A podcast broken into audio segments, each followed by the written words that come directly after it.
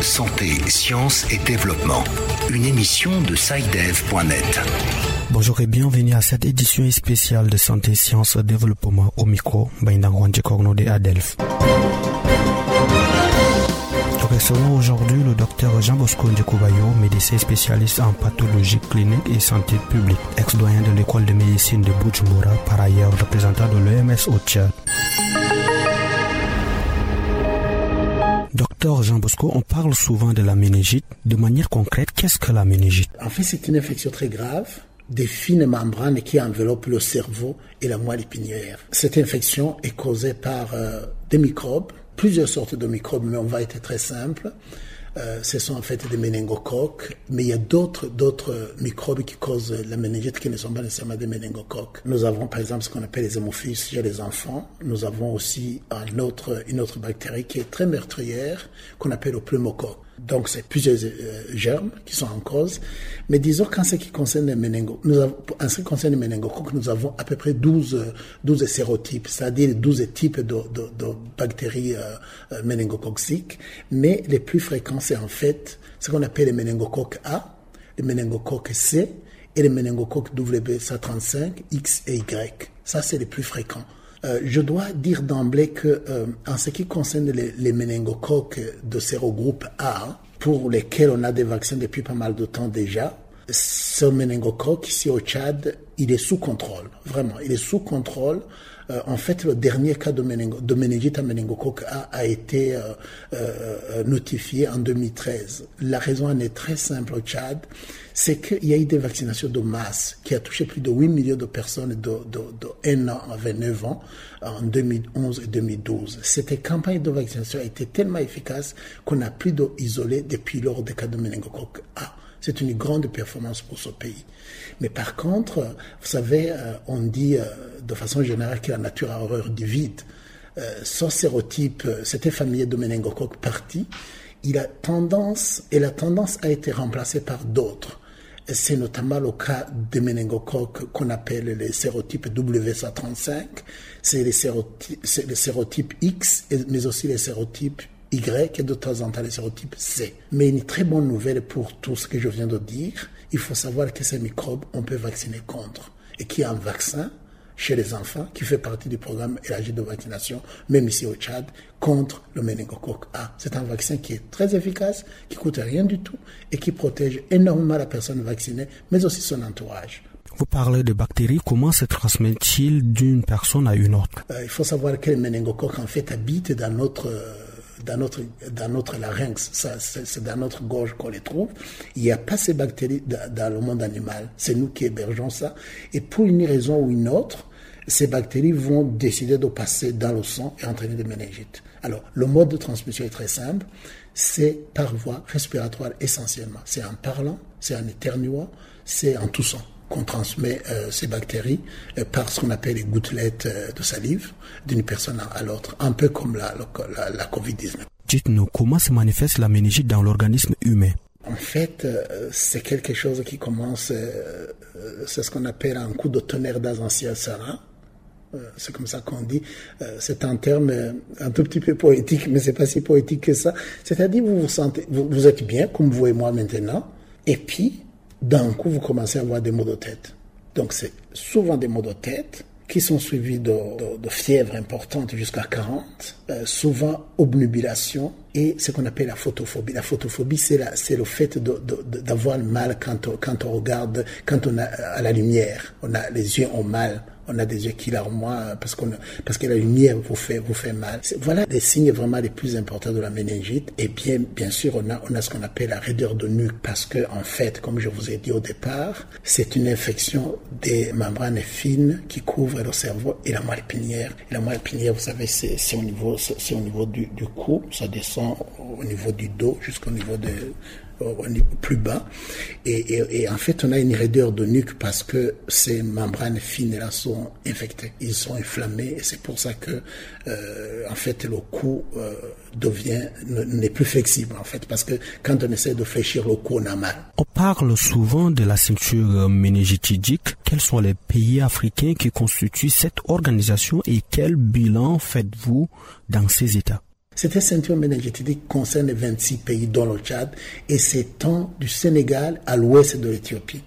Ça concerne à peu près 500 millions de personnes. Vous avez le Burkina Faso, vous avez le Burundi, vous avez le Rwanda, euh, vous avez le Bénin, vous avez le Sénégal, vous avez l'Éthiopie, vous avez euh, le Togo, la Centrafrique, le, nord de la RDC, l'Ouganda. C'est plusieurs pays en fait qui font partie de cette, de cette ceinture.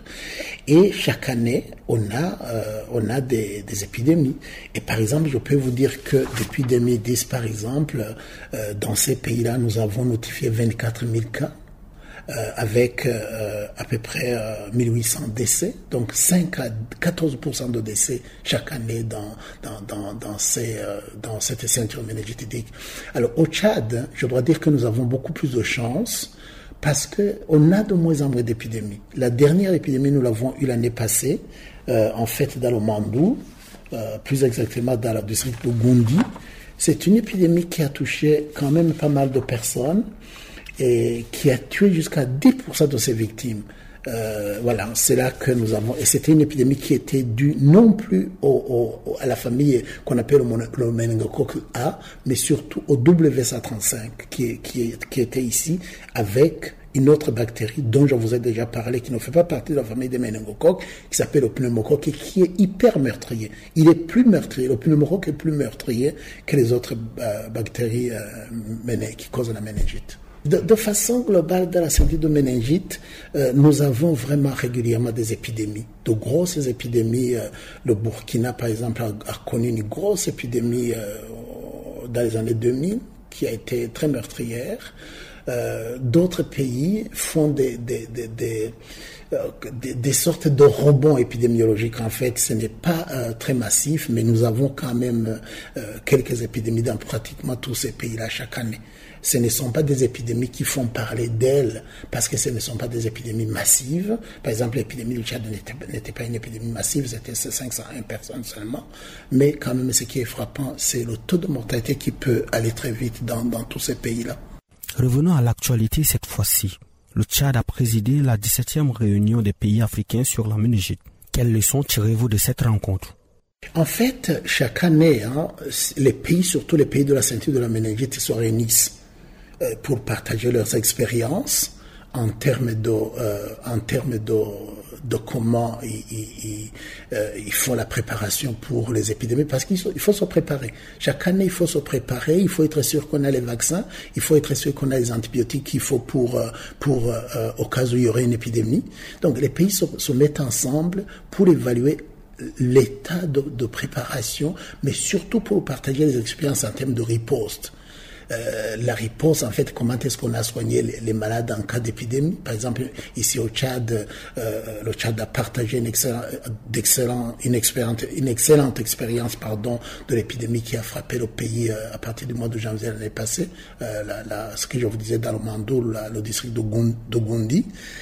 Et voilà, donc comment est-ce qu'on a vacciné les gens, c'est ce qu'on appelle une, vaccination réactive, c'est-à-dire l'épidémie est là, il faut absolument que euh, toutes les personnes sensibles de, de, 1 à, de 1 an à 29 ans puissent être vaccinées contre trois, sérotypes en fait, euh, le A, euh, le, le, w, le WSA35 pardon, et puis le C. C'est ce qu'on a fait ici, par exemple au Tchad.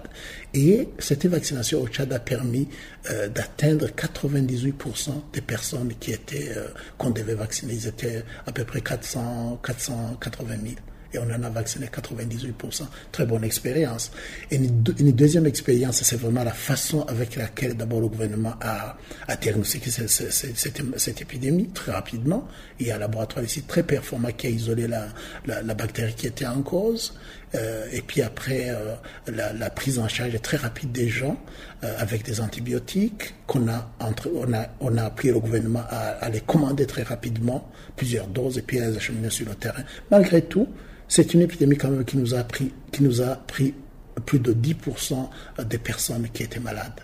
Nous a, normalement, quand une épidémie est bien contrôlée, on ne doit pas avoir plus de 10%. Mais ce n'est pas si mal que ça. Ce n'est pas une mauvaise performance parce qu'on on peut avoir pire. On peut avoir jusqu'à 50% de décès parce que c'est une maladie très très grave.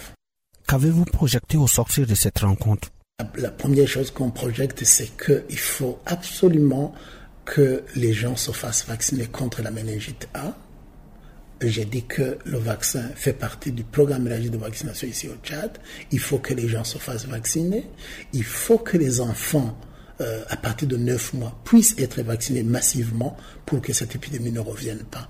Ça, nous le disons pour le Tchad, mais nous le disons aussi pour toute la ceinture de la méningite, comme le pays avait hébergé euh, cette, cette, importante euh, rencontre en fait régionale. Et puis la deuxième chose, bien sûr, il faut être vigilant il faut être tout le temps vigilant pour être sûr qu'il n'y a pas une épidémie qui est en cours. Et ça, je peux vous garantir, on est très vigilant.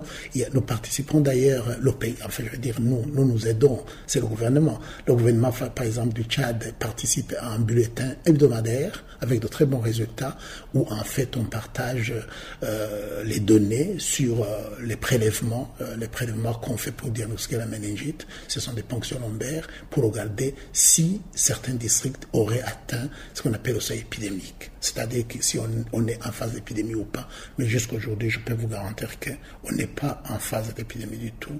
Donc euh, voilà ce qu'on peut, on peut dire, euh, en tout cas en termes de préparation, mais aussi euh, de suivi. En 2019, le Tchad a connu une vague épidémiologique liée à la méningite. Quel bilan faites-vous aujourd'hui? L'épidémie de Goundi, par exemple, en fait, qui a frappé le Mandou, nous avons eu à peu près 100 501 cas notifiés, dont 52 décès. C'est beaucoup.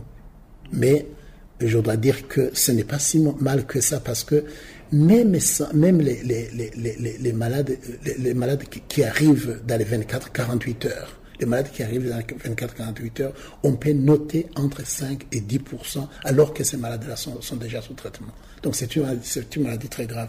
Et cette immortalité peut aller jusqu'à 50% même en, fonction, parce qu'il y a des complications, je ne vous ai pas parlé des complications de la méningite.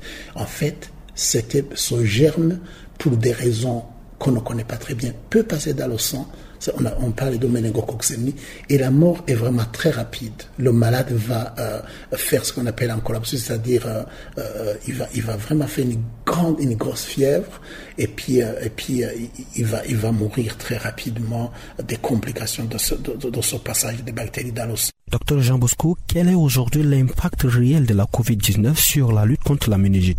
De façon générale, la Covid a affecté vraiment de façon euh, très très sévère euh, tous les programmes et services de santé. Mais je dois dire que depuis un, mois, deux mois, nous avons tout repris, nous avons tout repris, tous les programmes repartent. Euh, la coopération financière directe avec l'État est, repartie sur pratiquement tous les programmes, le, VIH, la santé maternelle et infantile, la tuberculose, le suivi de la méningite, comme je vous disais d'ailleurs, le dernier bulletin, je l'ai vu, il a été publié la semaine dernière, et j'ai très bien regardé les données du Tchad qui sont des données magnifiques. Donc, euh, la Covid a affecté bien sûr tous les services de santé dans pratiquement tous les pays d'Afrique y compris le Tchad. Mais ici au Tchad, je dois dire qu'on a un tout petit peu plus de chance parce qu'on est en train de repartir. Quels sont les obstacles que vous rencontrez dans la lutte contre la méningite? Pour le moment, euh, l'obstacle que je pourrais dire s'il y a obstacle, vraiment, euh, c'est peut-être le transport des échantillons à partir du terrain. C'est-à-dire que le laboratoire qui peut faire le, diagnostic se trouve ici en Germaine. C'est un excellent labo, je dois le dire. Hein. C'est vraiment un excellent labo qui, euh, qui, fait, qui fait de très bonnes choses, qui, qui, qui, ne, rate pas un seul cas de méningite. Euh, c'est peut-être le transport des échantillons. Sinon, très sincèrement, moi, je ne vois pas euh, tellement, tellement de défis euh, par rapport à, la méningite, parce que d'abord, nous n'avons pas les épidémies tout le temps. Et la dernière épidémie qui est arrivée la dernière fois, personnellement, j'étais très heureux de voir comment le gouvernement a pris les choses en main immédiatement avec l'appui des partenaires et que l'épidémie était éteinte très rapidement. Nous sommes à la fin de l'année. Quels sont vos souhaits pour la nouvelle année? Moi, vraiment, ce que je souhaite, c'est que, c'est que cette catastrophe-là, cette pandémie qui est la Covid, finisse le plus rapidement possible pour que le Tchad redevienne normal, pour que le monde redevienne normal, pour que les économies soient relancées. Et j'espère qu'avec les perspectives vaccinales notamment, mais aussi tous les efforts du monde entier pour coopérer et prévenir la Covid, j'espère qu'on va y parvenir bientôt. Mesdames et messieurs, merci d'avoir suivi ce numéro spécial de Santé, Sciences, Développement. Cette émission est disponible en podcast sur le site sidev.net/fr. Cette émission a été réalisée sur financement du CRDI, le Centre de recherche pour le développement international, un organisme public canadien. Le CRDI investit dans le savoir, l'innovation et les solutions afin d'améliorer les conditions de vie dans les pays en développement.